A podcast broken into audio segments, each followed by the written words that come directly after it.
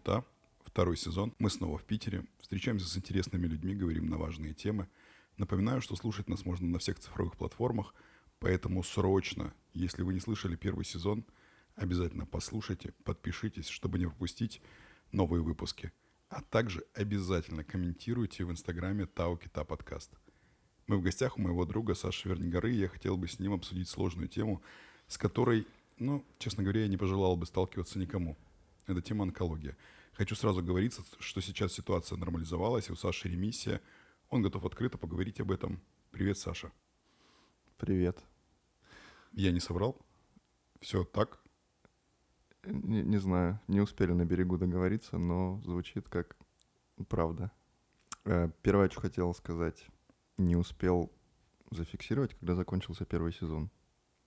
Я самый преданный слушатель, но это совершенно вылетело из поля моего зрения. Первый сезон закончился летом, и осенью начался второй сезон. Ты очень невнимательно слушал. Да. Было объявление. Дискредитировал себя. Второе, я, наверное, тоже можно попрошу слово вступительное и некий дисклеймер произнесу. Конечно, безусловно. Потому что, да, тема такая тонкая. Пытался подобрать правильное слово, пожалуй, тонкая. И мое к ней отношение, оно тоже какое-то тонкое. Я к тому, что я не считаю себя тем человеком, который должен быть голосом, который доносит эту информацию до аудитории твоей, до людей, которым не безразлична эта тема. Вот. Я каким-то образом оказался к ней причастен. Я, наверное, знаю, к счастью или к сожалению, о ней чуть больше, чем многие люди вокруг. Но, наверное, стоит оговориться сразу, что на текущий момент она прошла скорее по касательной. Вот. И я не глаз онкологии, скажем так, людей, которые прошли через онкологию. Но чем-то могу поделиться, и, возможно, это покажется кому-то полезным, интересным. Давай начнем с самого начала. Давай расскажи, сколько тебе лет, чем ты занимаешься, где ты работаешь, какой образ жизни ты ведешь. Мне 32 года. Я веду активный образ жизни. Не страдаю вредными привычками. Умеренно практикую алкоголизм. И это, пожалуй, единственное, что я себе позволяю. Я никогда не курил длительно, никогда не занимался чем-то, что могло бы, наверное, поспособствовать развитию той болезни, о которой мы в том числе сегодня говорим. И в какой-то момент, уже будучи осведомленным о том, что мне присвоили диагноз, я сидел в коридоре одной из поликлиник, или одной из частных клиник, наверное, на прием к очередному онкологу, у которого мы просто хотели узнать альтернативную точку зрения или дополнительную там, точку зрения о том, что это, насколько это серьезно, что с этим делать, откуда оно взялось и так далее. Это был короткий консультативного характера прием. Вот, я сидел, ожидая своего времени, и наблюдал на стенах такие стандартные, типичные очень для именно поликлиник государственных плакаты. Мне кажется, их было порядка 12, посвящены тому, что может способствовать развитию онкологических заболеваний. Я сейчас не смогу воспроизвести этот список, но четко помню, что я прошелся вдоль всей стены в этом заведении и поставил 12 или там 10 галочек у себя мысленно в голове, что ни один из них вообще никаким образом не не относится к тебе. Не относится ко мне, к моему образу жизни, к тому, там, в каких условиях я живу, скажем так. Ну, там, условно, я мою руки, я дышу свежим воздухом, я не ем с пола, занимаюсь спортом, не курю и так далее. А возвращаясь к тому вопросу о том, кто я такой. Я обычный парень из города Ростов-на-Дону. Сейчас я нахожусь в Санкт-Петербурге, живу тут достаточно долгий уже период времени, порядка 7 лет, с небольшими перерывами. Э, я работаю в сфере IT. Моя специализация — это тестирование программного обеспечения, но из него я гуляю влево и вправо — те стороны, которые в тот или иной момент становятся интересны мне или нужны моему работодателю, или то и другое.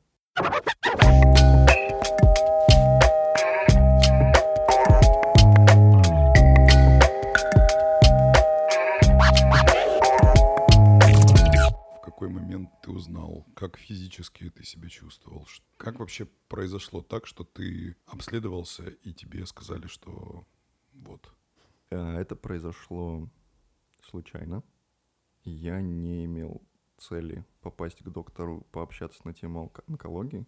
Так совпало, что а, в какой-то момент мой работодатель, а, с которым я до сих пор нахожусь в отношениях, он предоставил нам страховой полис добровольного медицинского страхования. А мне в целом есть периодически о чем пообщаться с врачами. И я с удовольствием схватил его в ладошку и побежал к терапевту, чтобы обследовать там свои спортивные какие-то болячки, коленки, поясничку и прочее. И на первом же визите к терапевту я вскользь упомянул последним номером общения с ним о лимфоузле, который у меня на шее в области ключицы воспалился. Ну, то есть я предполагал, что это лимфоузел, поскольку там, мои ограниченные познания в анатомии на него первым делом а, подозрения наводили. Вот, я показал пальцем, говорю, вот, эта штучка со мной уже там пару месяцев. Я думал, что что-то простудное, такое бывает. Вздулась, вздуется точно так же, как надулась. И, как и большинство, не знаю, мужчин или людей в России, в мире в целом, я думал, что ну, пройдет. Вот, но не проходило. И, наверное, к счастью, обратил на это внимание терапевта. Дальше закрутилась цепочка обследований. Вот, и следующим номером был специалист, который занимается ультразвуковыми исследованиями. Он посмотрел на эту область, зафиксировал там какие-то структурные изменения и предложил мне всерьез этим позаниматься, не откладывая. При этом отложив в сторону как раз-таки коленки и поясничку, потому что они вполне себе ждали на фоне этих вещей. Вот так все началось. Что-нибудь болело, может быть? Или только увеличенный лимфоузел? Не, он не болел, никак не тревожил, ни при там, движениях шеи, ни при пальпации, ничего такого. Напрягало исключительно то, как это выглядело, да, вот, потому что оно прям визуально было заметно. И по самочувствию я не испытывал никаких там осложнений. А тот период, это была середина 2019 года, это был финиш достаточно активного периода в моей жизни, который был сопряжен с большим количеством работы, занятием, занятиями спортом регулярными, в том числе в соревновательном режиме. Не было никаких промежутков времени, когда я бы был там в упадке сил, без сил. Не знаю, у меня там дрожали руки, ноги, ничего такого, никаких симптомов по крайней мере, я не замечал за собой. Да, какой-то какой-то постепенный переход из юношеского возраста в пенсионный в плане спорта, тем не менее. Вот. И даже на уровне анализов крови, которые мы в тот момент запустили сразу же, поскольку это тоже один из индикаторов, а там не было никаких отклонений от нормы. Были там какие-то незначительные в одном или двух показателей, которые ни о чем подобном не свидетельствовали, не намекали на это. И что в итоге тебе поставили? Да, наверное, чуть-чуть еще цепочку раскручу, что происходило дальше. С результатами ультразвукового исследования меня направили к гематологу. В общем-то, ну, это подозрение на онкологическое заболевание, они исследуются, обрабатываются либо онкологами, либо гематологами. Они коллеги, я не очень а, могу рассказать о том, чем они друг от друга отличают, отличаются, как они друг с другом сочетаются, соперничают и так далее. В моем представлении примитивном гематологи больше про кровь и кроветворную функцию, часть организма. Онкологи, не знаю, немножко про другое. Вот, наверное, про влияние этих болезней на там, кучу разных всяких частей тела и органов. А я отправился к гематологу. На самом деле его роль была достаточно простая. Это направить меня, в свою очередь, в еще одно учреждение. Возможно, были варианты, но в целом, опять-таки, в моем примитивном представлении, диагноз или его отсутствие может подтвердить только биопсия, подтвердить или опровергнуть, да. А, и гематолог, в свою очередь, направил меня в так называемый центр лимфоаденопатии, где в моем представлении, опять-таки, трудятся в основном патологоанатомы, которые исследуют ткань разного характера образцов.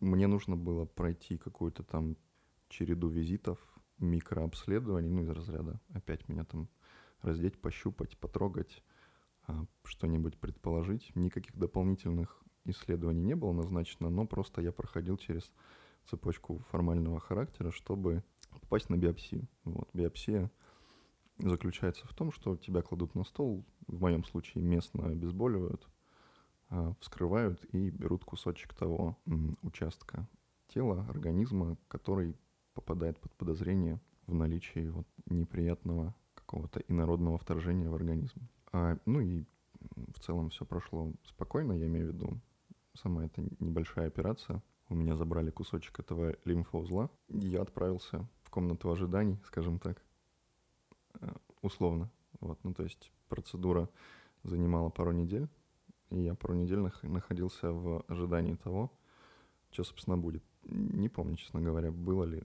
много каких-то мыслей и переживаний по этому поводу. Как будто бы нет. И через пару недель, когда меня пригласили, ну, наверное, хорошо, что в этих случаях тебе не звонят и не сообщают результаты по телефону, тебя приглашают. Вот ты общаешься с доктором, который, в общем-то, адекватно к этому относится и может тебе разложить все по полочкам, объяснить, что это такое, что к чему. А мне поставили диагноз э, лимфома Ходжкина, смешанно-клетчатый вариант.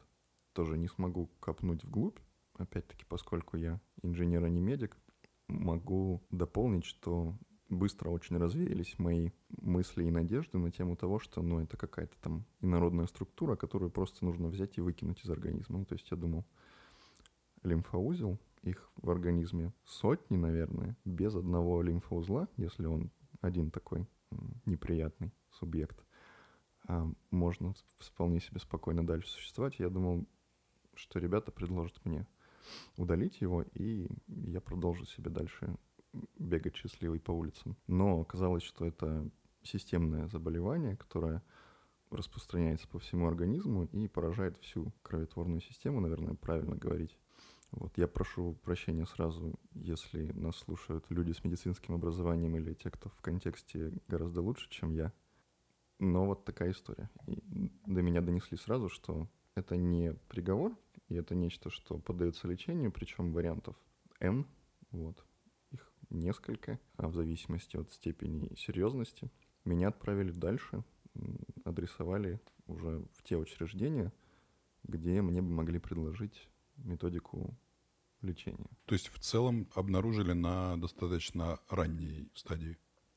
Для того, чтобы понять, на каком этапе находилось заболевание, уже чуть позже, после того, как я обратился в то учреждение, где меня бы потенциально лечили, мне назначили вид обследования, который называется ПЭТ-КТ, а, компьютерная томография с использованием метода позитронно-эмиссионной томографии. Надеюсь, что не соврал. Очень интересная штука. Удивляюсь постоянно, как люди додумываются до таких методов исследования, и насколько гениальным нужно быть. Суть, в общем, примитивным языком в том, что э, раковые клетки, раковые опухоли, они очень прожорливые, и им для того, чтобы расти и размножаться, нужно потреблять очень много пищи.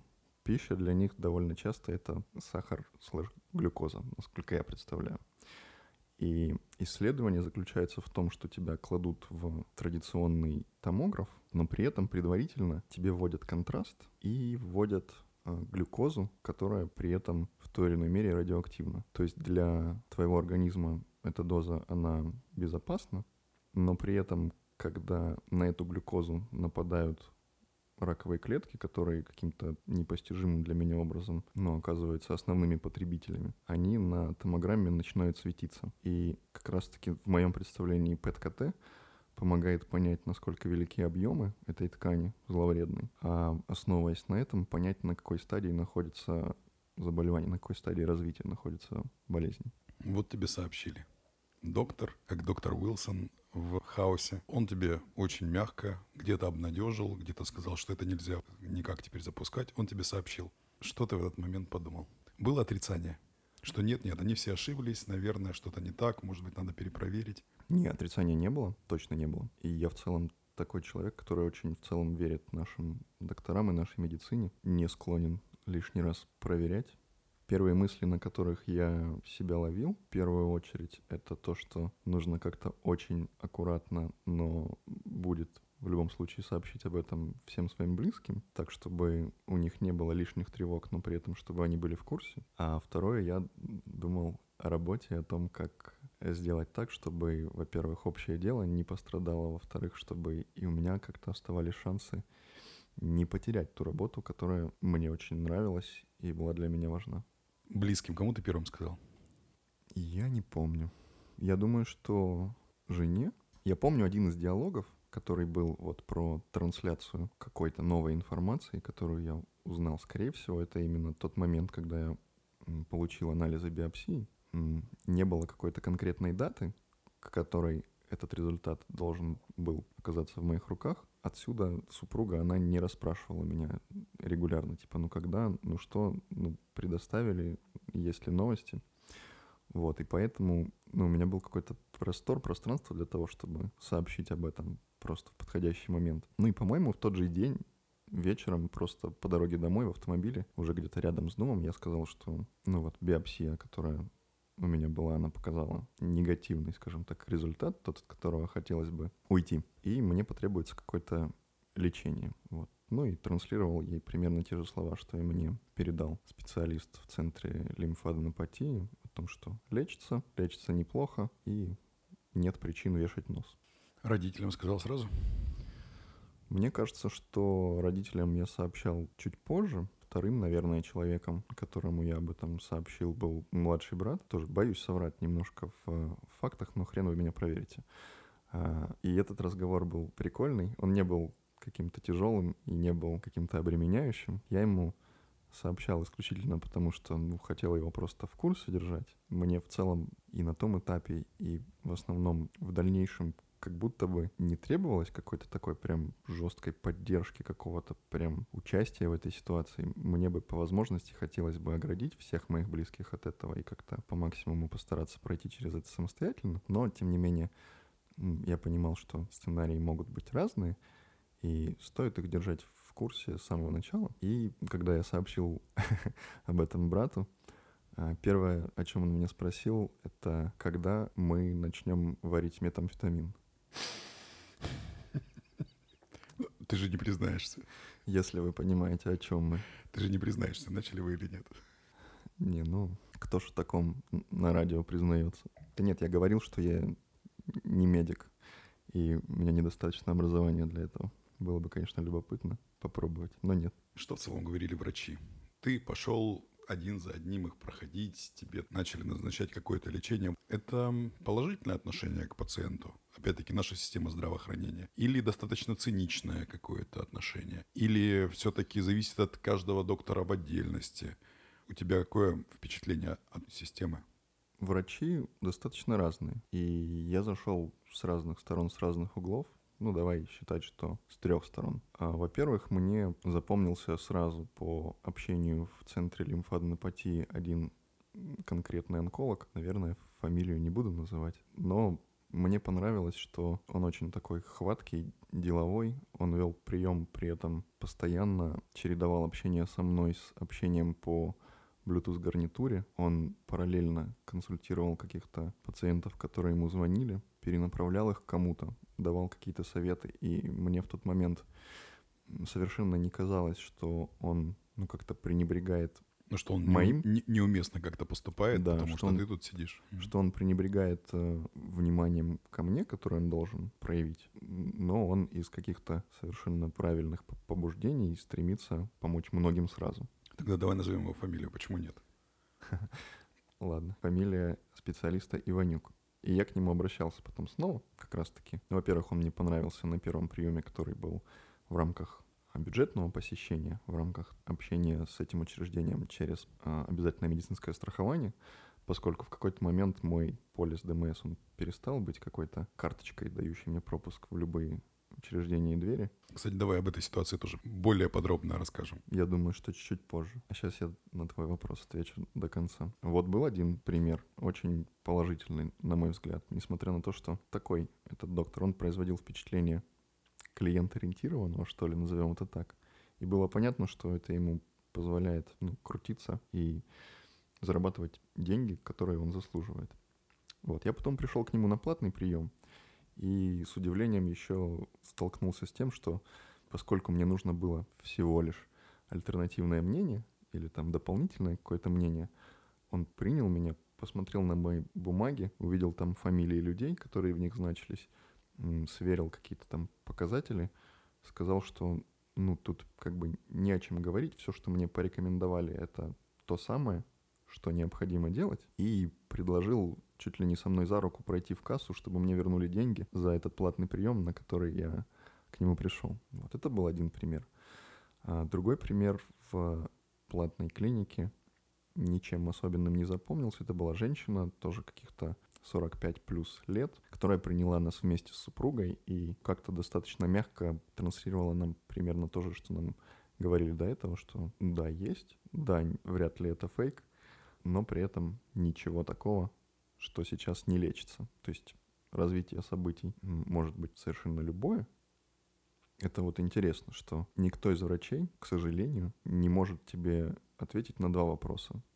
Во-первых, будешь ли ты снова здоров с вероятностью какой-то там близкой к 100%. А во-вторых, что тебе нужно изменить в образе жизни, чтобы исключить это. То есть какие факторы к этому привели. Никто не может ответить на этот вопрос. Хотя всем его задавал, к сожалению. И третий пример, тот доктор, с которым я общался плотнее всего, тот, кто, собственно, вел меня, который назначал мне лечение и следил за а, эффективностью лечения, это был я так понимаю, достаточно известный в онкологических кругах специалист. Мне его, по крайней мере, тот самый Иванюк рекомендовал как специалиста конкретно по лимфомам.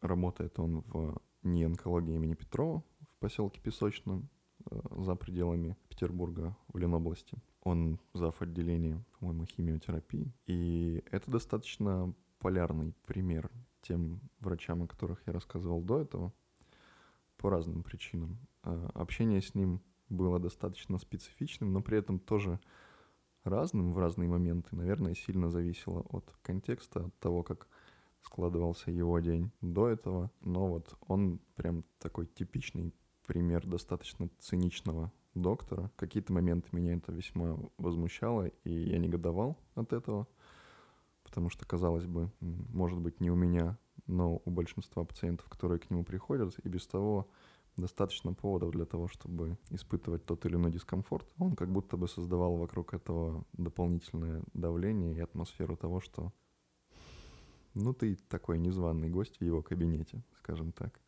Я приведу пример потому что хорошо запомнил некоторые из наших диалогов, когда я пришел к нему в первый раз, разложил все по полочкам и спросил, что дальше-то делать а, и где лечиться лучше. Он меня спросил первым делом, а у тебя что, конкурс какой-то? Ты конкурс устраиваешь? И выбираешь, какой доктор лучше и какое учреждение лучше. Ну, потом, видимо, прочитал легкое удивление в моих глазах и добавил, что не знает, где самые лучшие, доктора, но у него конкретно все по методикам официальным, и за это он ручается. Ну, то есть, возвращаясь к твоему вопросу, доктора достаточно разные, но главное, что то, что в моем, по крайней мере, случае мне от них нужно было, я всегда получал. Они разные, но они все квалифицированы. Ну, я не обо всех могу судить, но вот, по крайней мере, двое из трех, да, абсолютно. Ты не столкнулся с явным неквалифицированным персоналом? Нет, ни разу. Я думаю, что во многом благодаря тому, что в этой ситуации я оказался, будучи в Петербурге. Мне хочется думать и верить, что на периферии ситуация не сильно отличается от той, в которой я оказался. Но я видел, что конкретно сюда, конкретно к этому специалисту ехали и стремились люди с разных концов страны, из южных республик в том числе. И я понимал, что где-то людям гораздо сложнее, а, получить а, нужный, нужное лечение в принципе, б, получить его из весьма квалифицированных рук, голов, ртов.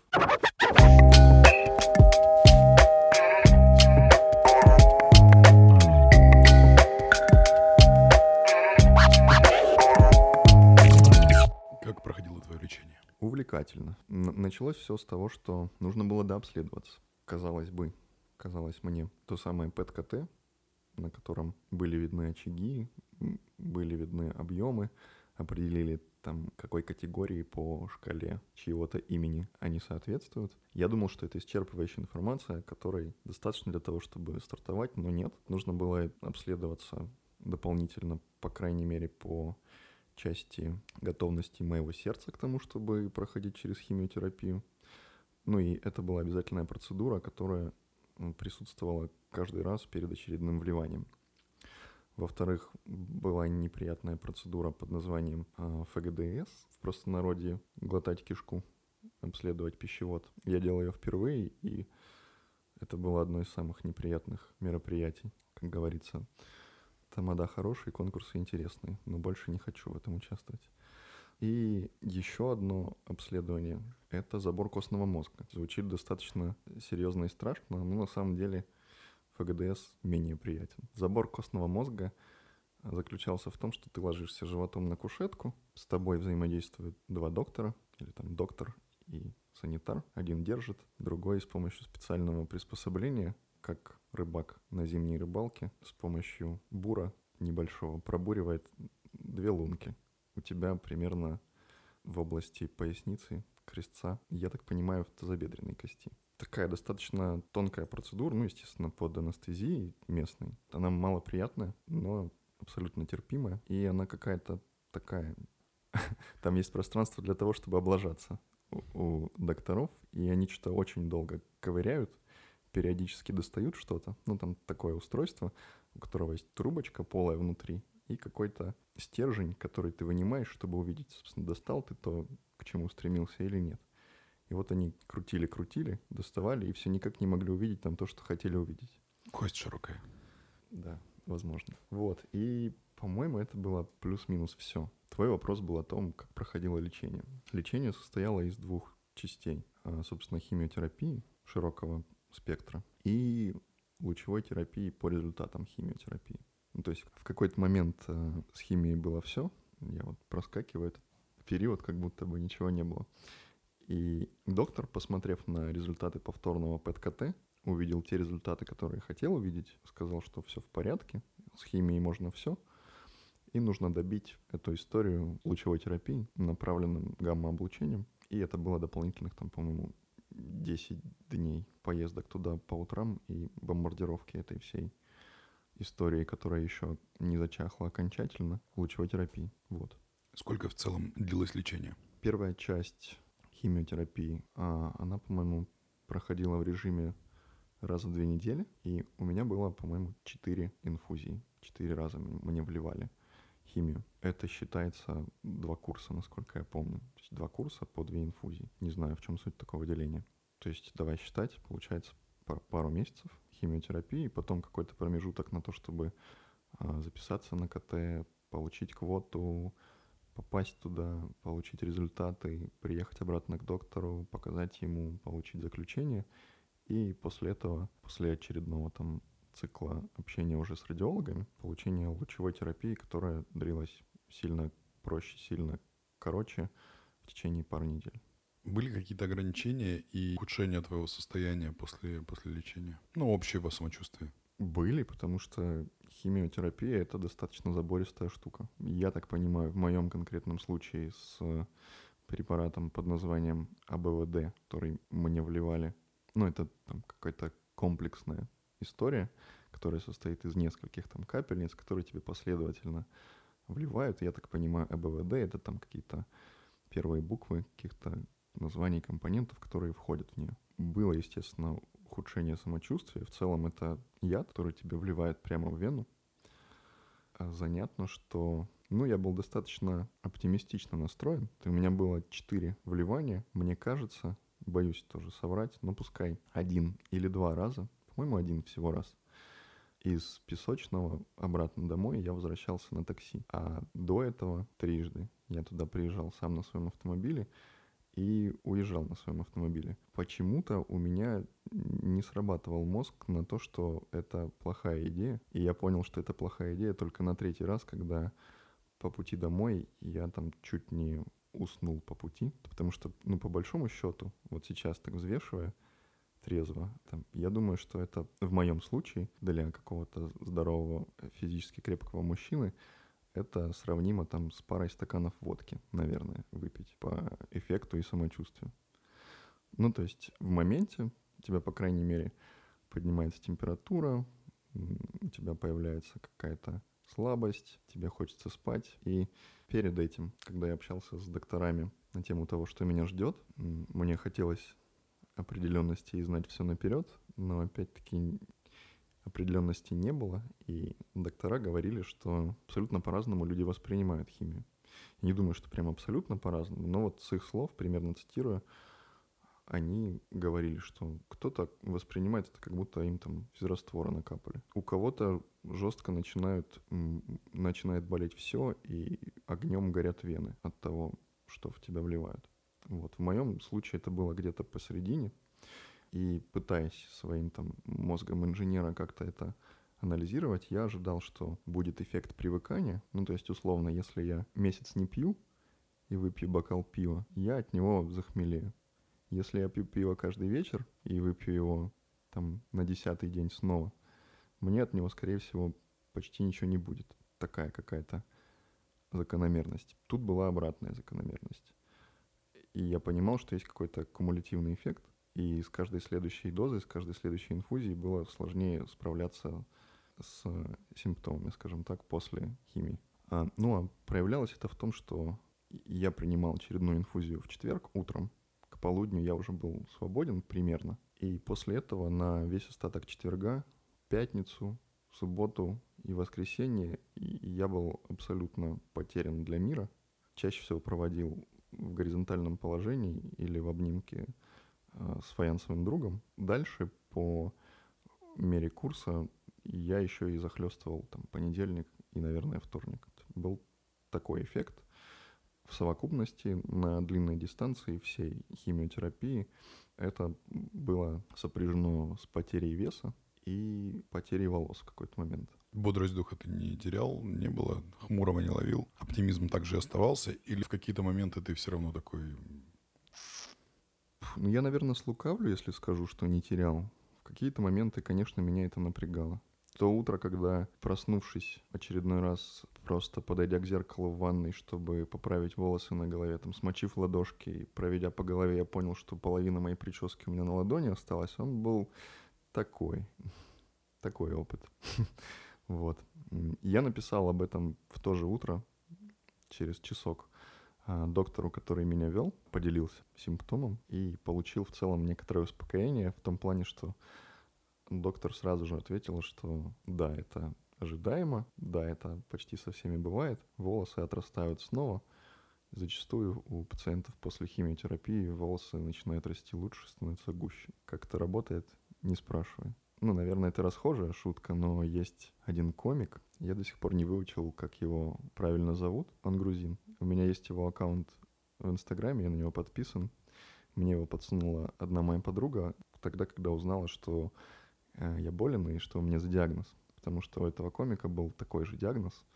Наверное, какая-то более серьезная, глубокая стадия. И уже потом, пролистав его Инстаграм, в тот момент, когда у меня только начиналось, но видя, что он уже выходит из этого, я понимал, что у него все было очень серьезно.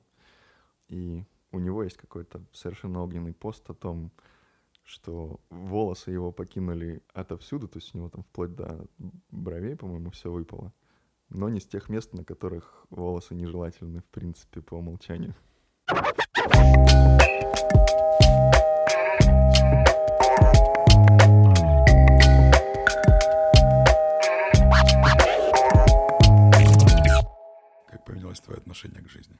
Тоже сложно ответить на этот вопрос по той причине, что для меня-то это все текло равномерно, вот, и...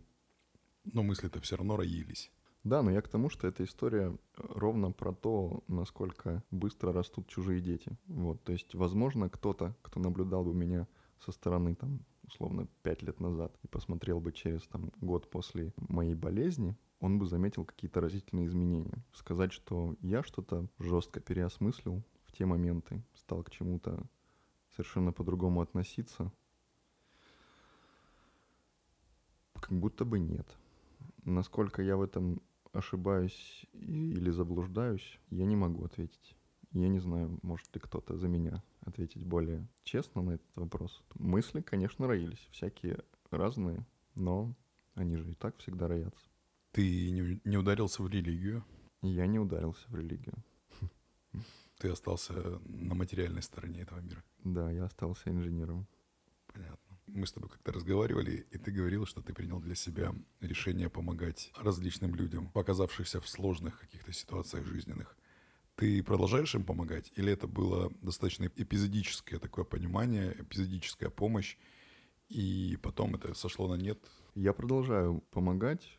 Я должен признаться, что делаю это достаточно топорно и несистемно. Я плохо разбираюсь в этой теме и, наверное, не пробовал копнуть так, чтобы сориентироваться лучше. Ну, то есть все ограничилось чтением какого-то количества ресурсов, просмотром пары каких-то документальных фильмов, тема достаточно такая на слуху, многие об этом говорят. Вот, но у меня не появилось какого-то универсального рецепта. А, наверное, мне это нужно для какого-то внутреннего спокойствия дополнительного.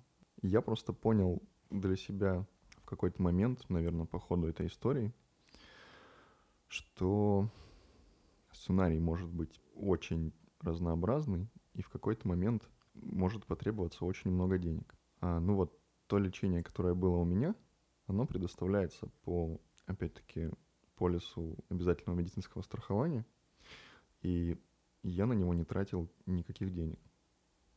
Пытаюсь что-нибудь припомнить. Ну вот я походил по каким-то платным консультациям, но это была моя инициатива, я мог без них обойтись. Я задавал вопросы докторам о том, стоит ли гнать куда-нибудь в Германии, Израиле и прочие. Мне говорили, что если есть лишние деньги, езжай – но тебе будут лить то же самое, и методика лечения, она общая, одобрена каким-то там международным, допустим, институтом исследования онкологических заболеваний. И в моем случае разницы не было. Возможно, был, была бы разница в случае кого-то другого, кому нужно было бы там какую-нибудь, не знаю, резекцию кишечника делать или что-нибудь такое, искать каких-нибудь хирургов, хирургов классных, какие-нибудь клиники классные, но не в моем случае. И пытаясь вернуться к сути вопроса, я понял, что, ну вот он есть я, самостоятельный парень плюс-минус 30 лет, у которого есть какой-то там жировой запас, назовем это так, у которого есть семья, которая, если что, поможет. есть друзья, которые, если что, помогут. И я понял, что при поверхностном весьма исследовании вопроса я понял, что ну вот был первый цикл лечения с проблемой. Если он оказался неуспешным, второй цикл лечения, он может просто как корова языком слезать все накопления, которые есть у меня и у всех моих близких вообще по щелчку пальцев. Вот. И я себе отдавал отчет, что при этом есть люди, которые с этим сталкиваются, у которых и слизывать нечего. Вот. И даже если есть возможность попытаться помочь, может там в одном из скольки-то случаев наткнуться на мошенников и фейки, оно, наверное, того стоит. И если оно доходит до людей и каким-то образом помогает, то это то, чем не стоит пренебрегать, я думаю. Как ты находишь людей, кому бы ты хотел помочь? Ты просто в Инстаграме находишь кого-то, или ты через какой-то фонд, может быть. Может быть, кто-то из наших слушателей решит тоже помогать и поймет, что у него есть к этому определенный внутренний позыв – Сначала я пошел по пути наименьшего сопротивления и оформил какой-то какой-то регулярный донат, который работает самостоятельно, без моего участия. По-моему, фонд «Подари жизнь», по-моему, он один из самых таких, которые на слуху, если я не ошибаюсь, к нему причастны Чулпан Хаматова. Потом, чуть позже, я понял, что периодически натыкаюсь на, да, посты, чаще всего в Инстаграме, а, с просьбами помочь. Иногда это прям непосредственно какие-то знакомые люди, иногда это знакомые знакомых, иногда через большее количество рукопожатий. И я выработал для себя какое-то негласное правило, что если я обратился к своему знакомому, у которого увидел этот репост, и ответ на очень простой вопрос, реальный ли это человек и реальная ли эта история, я получил прозрачный бинарный ответ «да», то это ну, совершенно простой триггер к тому, чтобы пойти перевести деньги и забыть об этом с каким-то там ощущением того, что ты сделал что-то правильно. Делай добро и бросай его в воду. Армен, Мульт. Армен фильм. Армен фильм, да. Да. Да. Все так. Какой ты совет можешь дать широкому кругу слушателей, Надо ли брать и э, паниковать после нашего разговора и идти, я не знаю, делать онкоскрининг, обследование, онкомаркеры сдавать? Э, с какой регулярностью, может быть? Может быть, ты знаешь. Может быть, не надо париться, и надо ждать какие-то э, симптомы.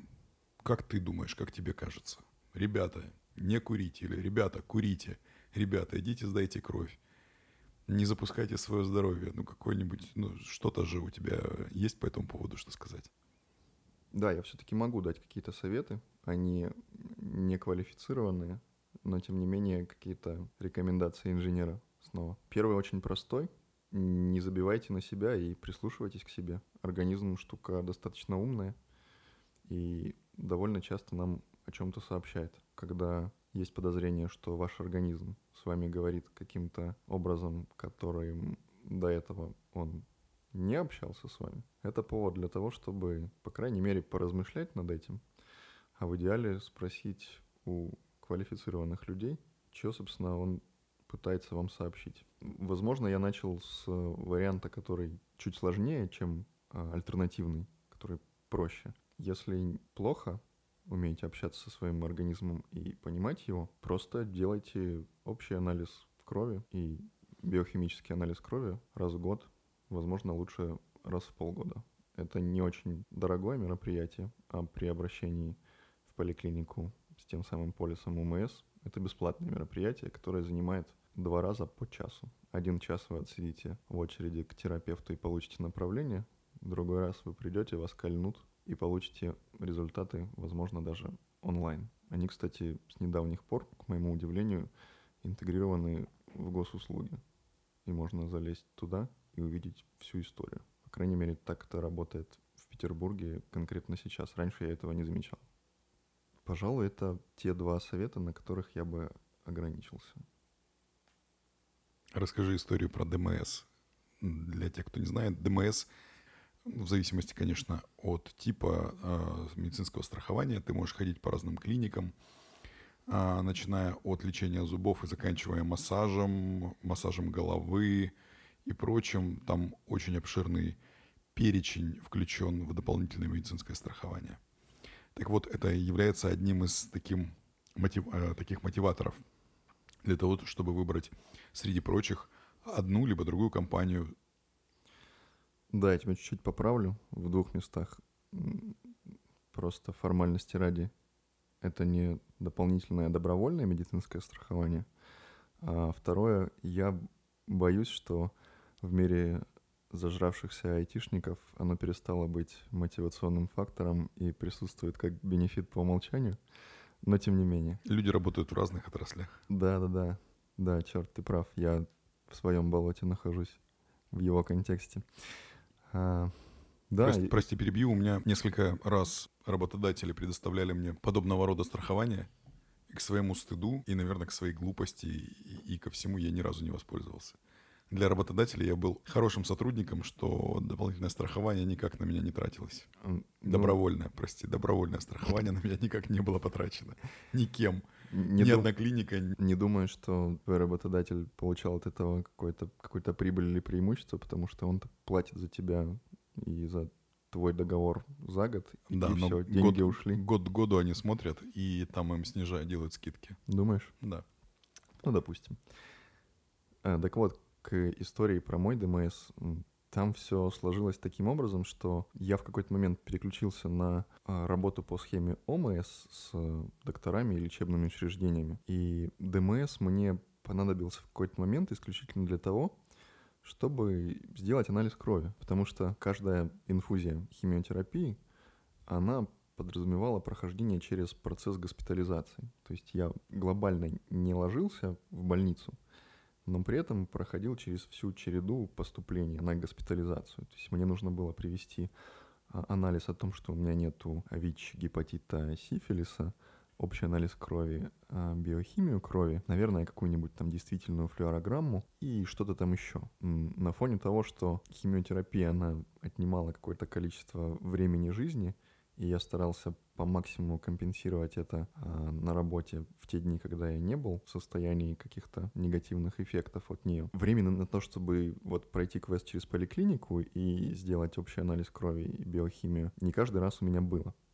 И в какой-то момент, я не помню, в первый или раз, или во второй раз. Я вспомнил про ДМС снова и подумал, ведь я же могу попросить у ребят, чтобы мне назначили анализ крови через ДМС. Ну, то есть это достаточно стандартные анализы, и они без проблем через терапевта направляют на них. Но все обернулось тем, что по мере общения с ними по телефону и попытки получить это назначение, я им транслировал, для чего, собственно, мне это нужно. Я не просил у них химиотерапию через программу ДМС, я не просил у них э, что-то сверхъестественное.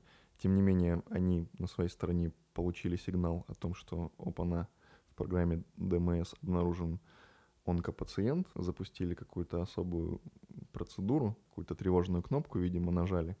И примерно через неделю мне сообщили а, весьма формальным образом, что я отключен от программы ДМС. А, со мной прервали а, договор, те ребята, с которыми сотрудничала моя компания в тот момент.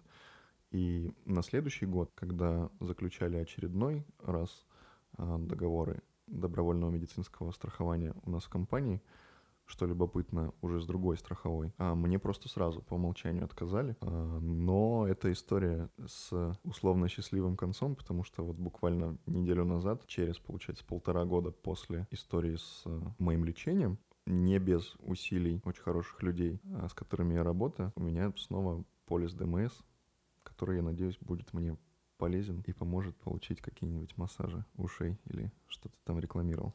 Я надеюсь ничего более серьезного никогда тебе больше не потребуется. А тебе говорили, что будет, если не лечить вообще? Вот если бы ты не обратился, описывали ли тебе, что было бы? Да, это был один из первых вопросов, которые я задавал, э, потому что он такой очень простой и... На поверхности. На поверхности он заточен на то, что у тебя есть конкретный, наверное, ответ, который ты хочешь услышать из разряда ну вот у тебя будет на шее такой вот вздувшийся узелок, не очень эстетично выглядит, не очень красиво, но в целом ничего плохого. Иди себе гуляй спокойно.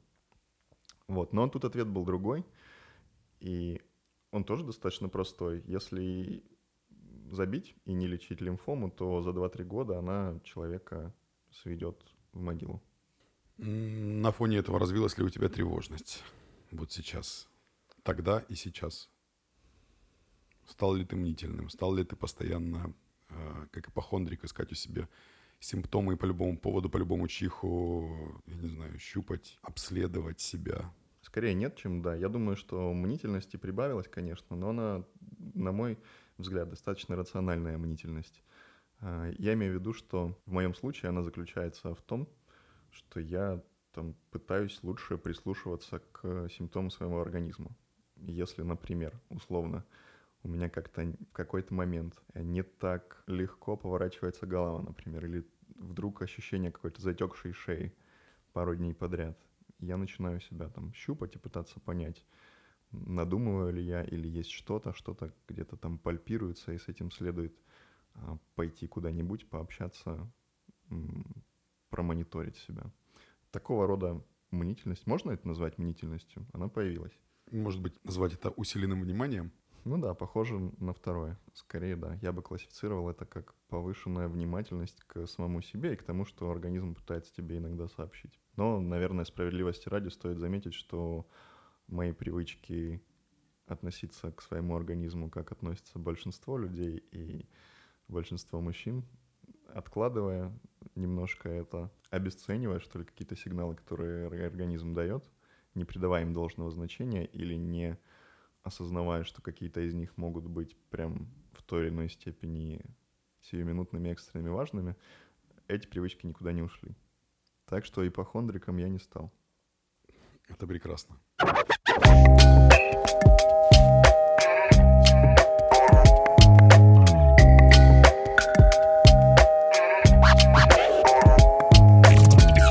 Дополнительный совет, который пришел в голову, не стесняйтесь побеспокоить этими вопросами своих знакомых и знакомых знакомых. И дальше настолько рукопожатий и колен, насколько это необходимо. Каким бы ни было там великим, большим, я имею в виду наше государство, и как много бы людей ни было, на самом деле через там пару знакомств можно всегда дотянуться до кого-то, кто имеет отношение к этой сфере, а через них очень просто, как правило, по, по крайней мере, получить информацию о том, куда и к кому стремиться и с кем следует пообщаться. Потому что это не так, чтобы квест. А нужны ответы у людей, которые с этим связаны по долгу профессии, они есть. И они очень быстрые и простые, как правило. А дальше уже ваше дело, а, как изыскать способы попасть к нужным людям. И вот у меня как раз в рамках второго эпизода состоялось общение со специалистом, которого мне порекомендовали друзья. Я рассказал о том, что произошло одному из своих друзей в Ростове. Он очень быстро сориентировался, не стал ждать каких-то моих просьб, пожеланий, просто сам взял инициативу в свои руки и а, адреснулся к своему знакомому, который имел отношение какое-то к сфере медицины в Санкт-Петербурге, и они меня свели с женщиной, которая работает в этом всю жизнь, ей там порядка 65-70 лет, это вот еще один специалист, с которым мне пришлось столкнуться, о котором я забыл упомянуть прежде. Но суть была в том, что она как раз-таки имеет отношение к Санкт-Петербургскому мединституту, по-моему, то или иное отделение, в котором она работает, которое причастно к теме онкологии, оно в том числе принимает участие в каких-то там грантовых программах международных, и у них есть доступ к препаратам, которые сложно найти другими способами. Вот. Ну, то есть, по-моему, я упоминал о том, что если там первый курс, цикл лечения какой-то стандартной там химии широкого спектра, он не дал результатов, во второй раз тебе не будут лить ее же, тебе предложат какое-то другое лечение. А, в случае с лимфомой Ходжкина, или не всегда, но, по крайней мере, в моем случае, на слуху был препарат под названием Брентуксимаб. Очень дорогая штука. Я узнал о ней впервые, когда мне подсунули блог одного урбаниста, звать которого Антон Буслов. Как оказалось, достаточно известный человек в Рунете. Парень из Воронежа, который работал на благо своего города и старался посвятить этому жизнь. Он столкнулся с тем, что заболел тоже лимфомой. Вот, к сожалению, исход был печальный. Он умер в 2014 или 2015 году после достаточно продолжительных попыток излечиться, которые привели его к тому, что он оказался в США и попробовал всякое, по-моему, вплоть до пересадки костного мозга. Она точно была в повестке, но я не помню, произошла ли она, потому что в какой-то момент у него начались сильные проблемы там, с иммунитетом, и, возможно, даже пересадка была противопоказана. От него я впервые из его блога узнал про препарат Брентуксимаб, и в его заметках присутствовала информация о том, что его там, необходимое количество, чтобы обеспечить себе на год, стоит, стоило тогда, на то время, когда а, препарат нужен был Антону, 4,5 миллиона рублей. К мысли о том, что лечение может потенциально в копеечку влететь. Ну, то есть я пока не в курсе, или мне не пришлось оказаться в курсе того, может ли наше государство обеспечить лечение конкретно этим препаратом, но благодаря тому, что я пошел вот через знакомых знакомых в конкретное место конкретному специалисту, мне тут же предложили войти в группу пациентов, которые ну, являются испытуемыми, что ли, на которых в том числе исследуется действие этого препарата. Ну, то есть оно все еще в стадии какого-то экспериментального исследования, но я понял, что и его можно получить условно бесплатно.